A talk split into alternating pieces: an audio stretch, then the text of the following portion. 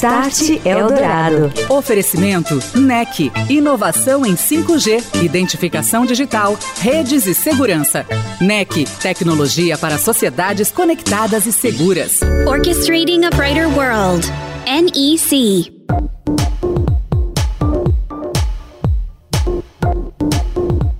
Olá, muito boa noite para você que sintoniza a 107,3 Eldorado FM, a rádio dos melhores ouvintes. Por aqui está começando mais uma edição do Start Eldorado, falando de tecnologia, transformação digital, seus impactos nos negócios e também na sociedade. Com foco na transformação digital acelerada que vivemos e também um olhar para o futuro com o qual conviverão as próximas gerações, vamos falar dos avanços da tecnologia tecnologia e seus impactos na vida de todos nós. Nesta edição do Start Eldorado, a terceira parte do evento Conexões, que foi gravado na Japan House São Paulo, que reuniu executivos de destaque para falar sobre estes temas. Start Eldorado. E o Start Eldorado de hoje traz um debate sobre tecnologia na jornada de transformação da sociedade. Foi gravado no evento Conexões, promovido e realizado na Japan House, na capital paulista. Reunimos Gileno Barreto, diretor-presidente da Prodesp, Paulo Venâncio, diretor de produtos e pré-vendas de soluções digitais da Embratel, Eduardo Zago de Carvalho, presidente para a América Latina da Equinix, e José Renato Melo Gonçalves, presidente da NEC, para discutir os avanços da tecnologia, seus impactos nos negócios, com foco na transformação digital acelerada que tudo isso vem imprimindo na sociedade e como vai impactar também as futuras gerações. Vou estar aqui com o Gileno. Queria trazer, inclusive, também o teu comentário, Gileno, um tema muito importante que o Edu lembrou aqui de segurança, cibersegurança. Tanto se fala nisso, né? Preocupação, acho que se perguntar aí para 10 executivos qual é a primeira preocupação, acho que os 10 vão falar segurança. E há 10 anos já falavam. É algo que é uma essa corrida aí do bem e do mal, como o Eduardo muito bem lembrou. É, então, para concluir, queria que você deixasse a tua visão de futuro sobre esse tema da transformação digital, possíveis evoluções do negócio e também nos contasse como que vocês, que trabalham com dados pessoais de, dos cidadãos, é, olham em específico para essa questão, se protegem, enfim, investem nisso? Questão muito sensível, como sempre. Né? É, acho que segurança é, é, aquela velha história, né? Você tem que, você falou mesmo dos dados pessoais, né? Então temos que ser é, privacy by default é, nós temos que ser é, seguros by default, nós temos que, que é, a responsabilidade do Estado com os dados pessoais ela é muito grande, né? e eu diria que ela é muito maior do que a de todos, né? do que a da indústria em geral, porque o Estado ele é percebido pelas pessoas como o, principalmente no Brasil, né? Vamos, vamos falar assim, o, o brasileiro tem essa, esse fetiche do governo. Né, tudo, ao mesmo tempo que tudo é culpa do governo, né, o governo é responsável por tudo, né, o grande pai né, dos brasileiros. Então, quando isso nós percebemos muito já, já há algum tempo, os, quando você fala de, de segurança e privacidade de dados, você é, a percepção do governo, o olho no governo, ele é muito forte. Então, o governo tem que dar uma resposta duplamente qualificada. Então, o governo tem que, ter, tem que ser e tem que parecer ser. Né? Ainda tem, ainda tem é, é, a esposa de César aí no, no circuito. Ah, quando nós falamos é, de dados pessoais, é, o governo tem é, é, que preservá-los, porém há uma linha tênue aí entre preservá-los ou guardá-los para si e utilizar esses dados para para o que a gente chama de políticas públicas baseadas em evidências. No final do dia, você tem um grande dilema: o governo está em cima. É, sentado em cima de grandes bases de dados que, se bem utilizadas, né, como se uma empresa data-driven fosse, fosse né, o governo poderia fazer muito é, melhores políticas públicas. É, esse é um caminho que o governo, que todos os governos devem trilhar. Alguns governos do mundo já fazem isso né, é, pela ciência de dados, análise de dados, mais recentemente é, pelo aprendizado de máquina, é, agora evoluindo para a utilização de ferramentas de, de inteligência artificial. É, e para isso, né, essas bases de dados elas têm que ser absolutamente rígidas, né, por, por serem tão valiosas, uh, o dispêndio de segurança, o investimento em segurança que é feito pelas empresas governamentais principalmente, é, mas é, não só, mas também por, por outros órgãos da administração pública, tem que ser muito relevante. Tá? Se você me perguntar hoje, da minha percepção de mercado, e nesse ponto eu não quero né, apontar nem para A, nem para B, nem para C, é, se você me disser ou me perguntar hoje qual é o nível de maturidade da administração pública brasileira em geral, em termos de segurança da informação, eu diria de 0 a 10, 2. Se nós olharmos para é, administrações fazendárias de 0 a 10, 8.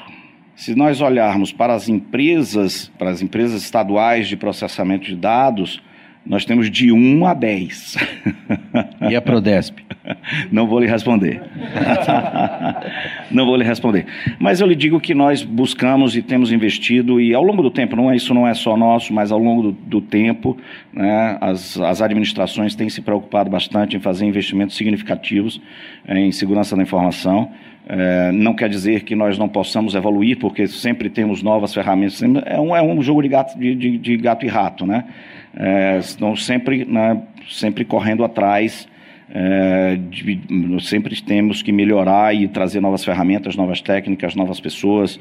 É, então, nós operamos com Security Operations Center. É, temos que sempre estar né, é, no estado da arte para manter a rigidez de todas as bases de dados que nós temos.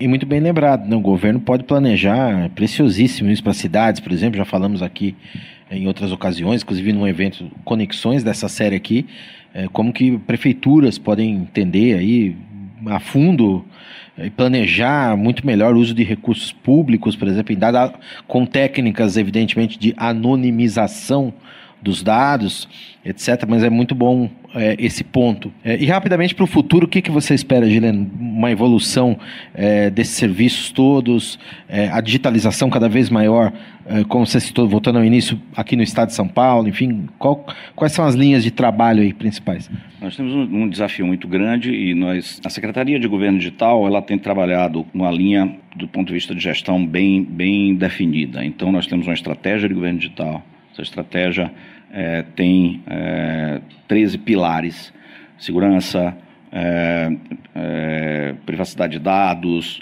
é, investimentos em tecnologia, software, etc. Então, são, são 13 pilares.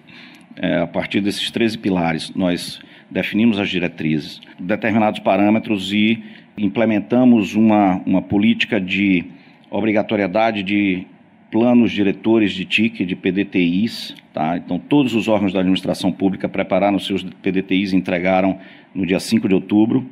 Uh, a partir desses PDTIs, nós vamos ter uma estratégia unificada de investimentos em tecnologia que vai ser transversal para todas as, uh, as secretarias, todos os as setoriais, como se chama aqui em São Paulo. Uhum. Uh, a partir daí, nós vamos aí é principalmente com o orçamento, a partir do orçamento de 2024, é, realizar investimentos significativos. A Prodesp, como esse braço armado que pode entregar transformação digital o mais rapidamente possível com os seus parceiros do setor privado, né, diferentemente é, do, do, do, de Brasília. Né, aqui nós temos uma participação muito maior do setor privado é, nas entregas e na, do, por meio de parcerias para entregas de tecnologia da informação. Então, nós vamos acelerar a transformação digital para né, que São Paulo possa entrar numa curva muito rápida e ascendente. Então, o nosso objetivo principal é nós termos é, um nível de digitalização de serviços públicos é, de entre 70% e 80%. Hoje é 20%. Hoje é 20%. É, dentro disso, há outros projetos impactantes, por exemplo, é, você sabia que São Paulo gasta por ano quase 900 milhões de reais só em aluguéis e despesas de galpões para guardar papel? São Paulo é o terceiro país da, da, da América Latina. É Brasil, Argentina e São Paulo. Então, os volumes gastos com papel em São Paulo são absurdos. É o que eu estava falando no início. Temos que primeiro fazer o dever de casa, o básico, com o básico, nós vamos conseguir já entregar muita coisa. É, então, despapelização, desburocratização, entrega de serviços digitais é, no é, mobile first, é, isso tudo vai acelerar bastante, vai é, revolucionar, esperamos, a vida dos cidadãos paulistas. Esse é o nosso objetivo, sem descuidar dos canais físicos, uhum. né, sem descuidar dos canais físicos. Nós não vamos ser o canal, nós vamos ser mais um canal. E o mercado vai se ajustar.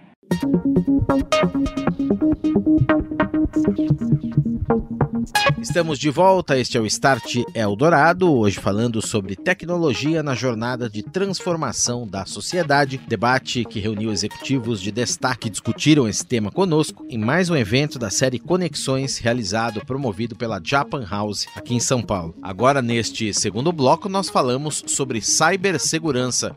Você ouve Paulo Venâncio da Embratel, Eduardo Carvalho da Equinix e José Renato Gonçalves da NEC. Acompanhe. Start Eldorado. Passar a palavra aqui para as considerações aí, as últimas palavras do Paulo Venâncio. Paulo, entre tantas e tantas verticais de negócio da Embratel, o futuro passa por onde? Cloud, um tema que a gente também pouco falou aqui, mas é algo que está aí dominando as discussões é, nos negócios, segurança, esse portfólio que vocês têm lá também, enfim, o que, que você vislumbra? Bom, segurança sem dúvida é algo que, que permeia né, em todos os serviços, seja adoção de nuvem, seja adoção é, de inteligência artificial, seja em qualquer tipo de serviço, é, é importante ver como a gente evoluiu e amadureceu.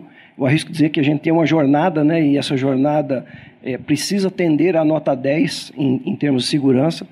A gente colabora muito com, com o aspecto de portfólio amplo, é, no que a gente chama do, do, do cyber defense, né, que é, um, é, uma, é uma oferta de uma série de serviços e, e principalmente de uma jornada de conhecimento de segurança. Então é, é, gratificante ver que a gente saiu de alguns anos atrás de, um, de uma estrutura onde segurança para as empresas era comprar um antivírus para algo que hoje de fato é algo relevante dentro do contexto das empresas, dentro da preocupação da proteção né, da privacidade dos dados e principalmente da adoção de produtos e tecnologias com responsabilidade.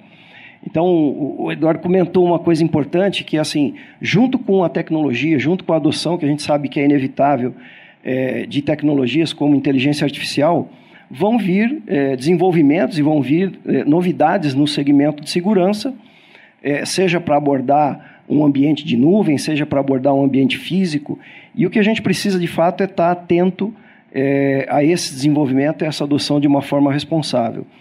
Eu diria que hoje o, o, o, a visão né, que a gente tem de futuro é cada vez mais a, a adoção, a, a, a transformação digital permeando uma série de serviços deixando o, usuário, o cidadão, é, escolher o seu canal de atendimento, a sua forma é, é, mais agradável de fazer o, o, de obter o seu serviço, seja indo ao supermercado, porque está perto de casa, seja fazendo pedido por um aplicativo, é, fazendo um serviço bancário, acessando um serviço público, autenticando um documento. Né? Hoje a gente também já, é, é quase que, do ponto de vista corporativo, a gente não assina documento é, físico, é tudo digital. Então você tem todo um processo, uma evolução, uma adoção que vai transformando esse, esses comportamentos. E o que a gente enxerga pela frente é que isso vai ter uma adoção é, rápida das empresas é, a, a, através da, da, dessa, desse habilitador que é a conectividade, que é o 5G, que são as redes privativas que tão, vão surgir, a gente vai ter uma transformação na indústria, um, principalmente no aspecto de, de otimização de produtividade, de ter mais eficiência é, nesses meios e principalmente com uma preocupação de entender o comportamento de cada cidadão, de cada cliente e adaptar os serviços e ter serviços associados para cada necessidade. Hoje a gente faz isso dentro do, do, do portfólio que a gente procura, é, além de oferecer produto, infraestrutura, serviços, é conectar soluções. Então a gente desenvolve todo um trabalho com startups para tentar buscar soluções de negócio para os nossos clientes e que atendam e que vão ao encontro das necessidades dos clientes dos clientes. Então, esse é um, é, é um ponto que a gente enxerga no futuro, uma, uma cooperação mais ampla, mais forte, no sentido de você criar um ecossistema que consiga resolver um problema. O problema não é só meu.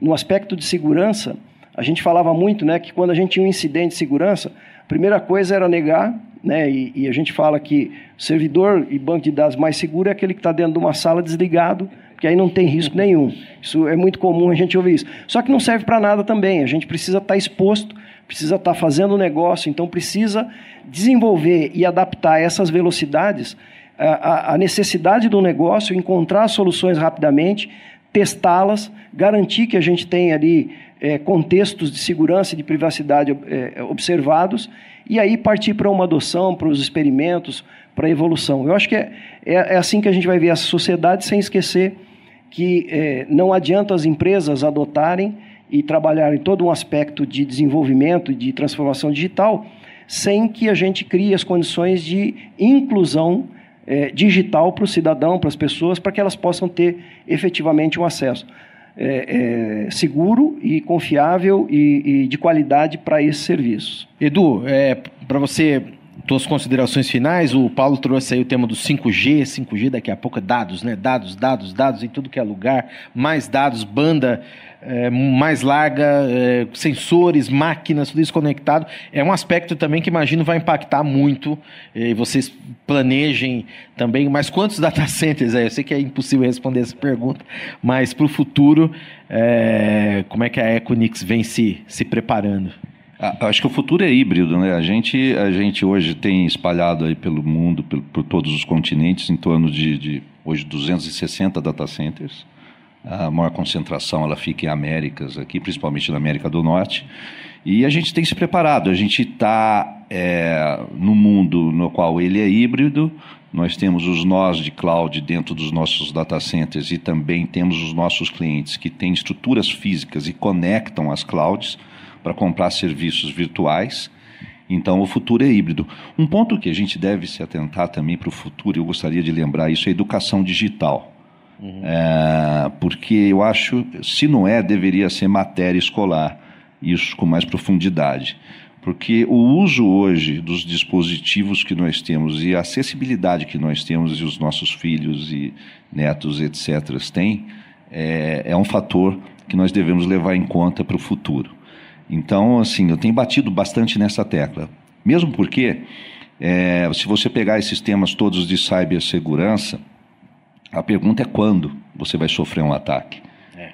É, então, assim, e o que mais é vulnerável dentro dessa equação, você pode comprar os principais equipamentos da NEC de segurança, as principais consultorias, as redes da, da, da Embratel fechadas, uh, anti-ataque DDoS, etc. Agora, se você tiver um ponto de falha, e geralmente ele é humano, é, você fica vulnerável. Então, a educação digital ela está intrinsecamente ligada a esse fator de segurança. Não basta você ter todos os equipamentos, todas as metodologias, se você também não tem uma educação forte é, da, das empresas. A gente viu empresas enfrentando ataques é, que não tinham acessos a prontuários, etc. E todas, geralmente, é, invariavelmente, precisam pagar para ter de volta os seus dados. Então, assim. E os data centers eles estão também vulneráveis a isso. Né? Hoje nós não temos nenhuma é, atuação em cima das questões de cibersegurança, a gente atua com parceiros, mas a gente vê no dia a dia uh, o mapeamento de ataques, DDoS e outros tipos, que eles são constantes. Né? Falo, que a gente está conversando aqui, tem gente fazendo mal ali, os bad boys aí da vida estão tentando fazer alguma coisa contra o erário, contra a, a, as empresas privadas também. Então, a gente precisa pensar muito profundamente nisso. E a Equinix, a gente segue investindo muito aqui no Brasil, uh, a gente está expandindo os, os data centers de Rio, São Paulo, são, são hoje já oito data centers, assim, alguns metros quadrados de piso elevado. A gente continua também é, expandindo muito na América Latina e em outros continentes. Pra você ter ideia, hoje são 200 expansões pelo mundo que a gente tem feito, que a gente está fazendo nesse momento. E vamos concluir com José Renato. Então, José Renato, nossa missão é então deixar essa sociedade aí que se modifica com essa velocidade incrível e o melhor legado para gerações que virão aí posteriormente à nossa. Então, qual é a sua mensagem final? Como é que a NEC se preocupa com isso? O que espera dessa evolução toda para o futuro? Zé? Eu queria complementar essa questão da segurança. Né? A gente mencionou aqui indústria 4.0, né? toda a, a tecnologia que a gente tem trazido para as coisas. E eu tenho um exemplo de um caso real. Foi uma grande rede de supermercados que sofreu um ataque de hacker.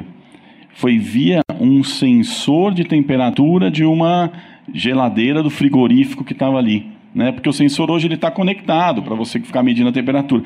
Então, você vê o nível de detalhes que você tem que ter de preocupação, né? porque qualquer dispositivo hoje pode ser uma porta de entrada ali para um hacker. Então, é, é bem complicado e a gente realmente precisa ter é, empresas e tecnologias ali é, muito com bastante capacidade para conseguir se defender disso. Mas indo para o último ponto, Daniel, a, a NEC a gente tem também o nosso slogan é orquestrando um mundo mais brilhante. Eu acho que ele cobre um pouco tudo isso que a gente falou aqui. Acho que o Gileno falou bem, mostrou toda a evolução que a gente tem feito aqui de digitalização, por exemplo, de documentos. Essa é uma linha que a ANEC tem muito forte. A gente tem toda essa parte de identificação digital, RGs, e agora a gente está investindo muito forte aqui no Brasil para identificação digital de recém-nascidos. Isso não existe hoje, né? então as crianças vão poder nascer na maternidade e já sair com a impressão digital dela ali. Isso é, evita tráfico de bebês, trocas, né? consegue fazer, inclusive depois de alguns anos, quando ela for fazer o RG, você consegue realmente ver que aquela criança foi a criança, o recém-nascido ali, você consegue fazer esse batimento. E a gente consegue fazer com uma tecnologia única, porque hoje, quando você usa a tecnologia tradicional, a pele do bebê ela é muito sensível, então você não, ela distorce muito. Então a tecnologia nossa é realmente única e usa também inteligência artificial para conseguir capturar essa imagem e, e que ela, essa imagem seja transformada de uma maneira que consiga entrar nos bancos de dados hoje é, de, de, documentos. Né? Então esse é um exemplo. A outra área que é muito importante, a área de agro, tecnologia de inteligência artificial para maior produtividade né, das colheitas, onde pulverizar, quando nessa questão de água hoje é importante, quando você utilizar água, fazer irrigação, como é que você consegue eventualmente economizar a água ali. Então a gente usa sensores no solo, drones, imagens via satélite, para tudo isso de uma maneira combinada para realmente trazer mais produtividade para o agro, que hoje é um, é, é, é um mercado também muito importante para nós. Tem uma, uma parceria com a Cruz Vermelha na África. Na África, mais de 50% das crianças até 5 anos não têm RG. Então, como você controlar a questão de vacinação, né, tudo isso a gente usa através dessa, dessa tecnologia. A gente usa a, a, imagens de drones, por exemplo, a gente tem acordo também com a Cruz Vermelha, como eu mencionei, para em 70 países que são países que tiveram guerra, né? Que ele consegue fazer um monitoramento do solo e identificar através de uma câmera de calor onde tem minas e aí você consegue fazer um mapeamento e conseguir através disso ir lá e, e, e desmontar, desativar. O grande propósito da NEC é esse, é trazer benefícios para a sociedade, usar a tecnologia em benefício da, da sociedade. Você ouviu Start Eldorado. Oferecimento NEC. Inovação em 5G, identificação digital, redes e segurança. NEC. Tecnologia para sociedades conectadas e seguras. Orchestrating a Brighter World. NEC.